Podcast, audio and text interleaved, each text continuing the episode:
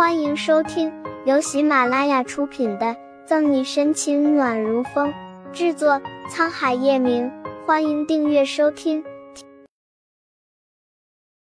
第六十九章，沈西老脸一红。五分钟后，等杨局带着警局的人赶来时，小木屋已经变成了血泊，宋毅和苏倩不省人事，而沈西却不见了。让特案组立案，两天内务必破案。把宋毅和苏倩抬上救护车，杨局再回来看现场。结合宋毅和沈西之前电话里说的，案件后面是怎么回事，他已经大致清楚。至于为什么没有见到沈西，想着来时在处理站外面疾驰而过还有点熟悉的车子，杨局心中有了计策。医院里，等沈西悠悠醒来，时一片白色，外面已经灯火初上，下城也进入了一天的夜生活。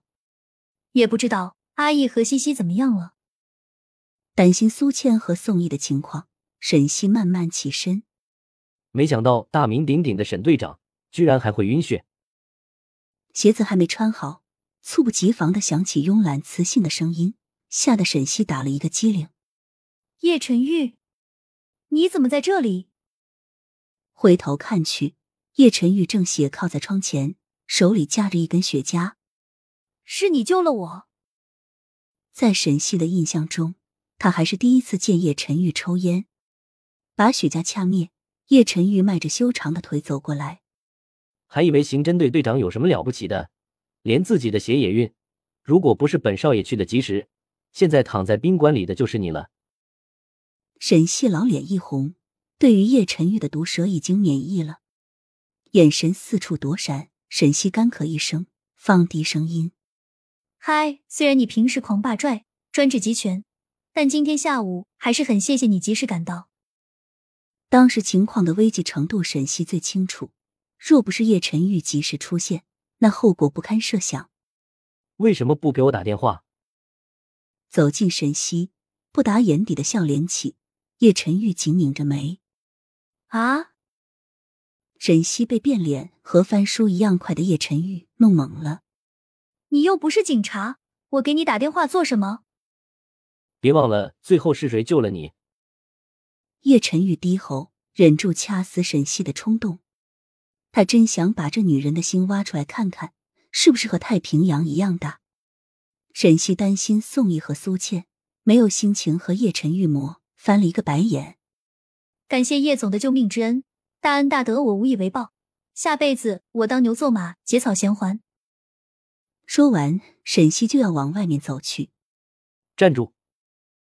孰料叶晨玉豁然拉住沈西，一把将他扯进怀里，故意凑到他的耳边：“现在的事情现在解决，下辈子等到下辈子再说。”温润又带着霸道的气息吐在沈西耳边，还带着淡淡的香草味，撩拨的沈西耳朵痒痒的，心里起着涟漪，耳根子红透。沈西想要挣脱开。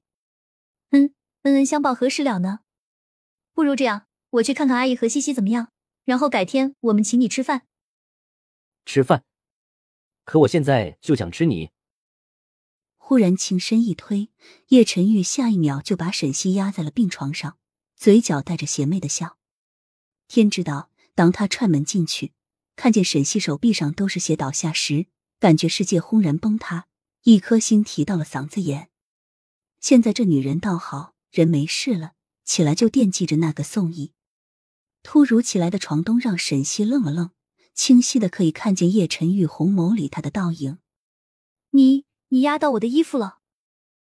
气氛过于旖旎暧昧，还下意识想到警示那一夜，沈西感觉到自己的脸红透了，随便找句话解答。那把衣服脱了，我压你。叶晨玉请挑起沈西的下巴。病房明亮的灯光晕着他的俊脸，头下的阴影正好笼罩着沈西。沈西身体酥软，按脑叶晨玉简直就是个段子手。沈西还不知道怎么说，叶晨玉西装外套里的手机就震动起来，奈何他根本没有要接的欲望。刚停没有两秒，又响了起来。本集结束了。不要走开，精彩马上回来。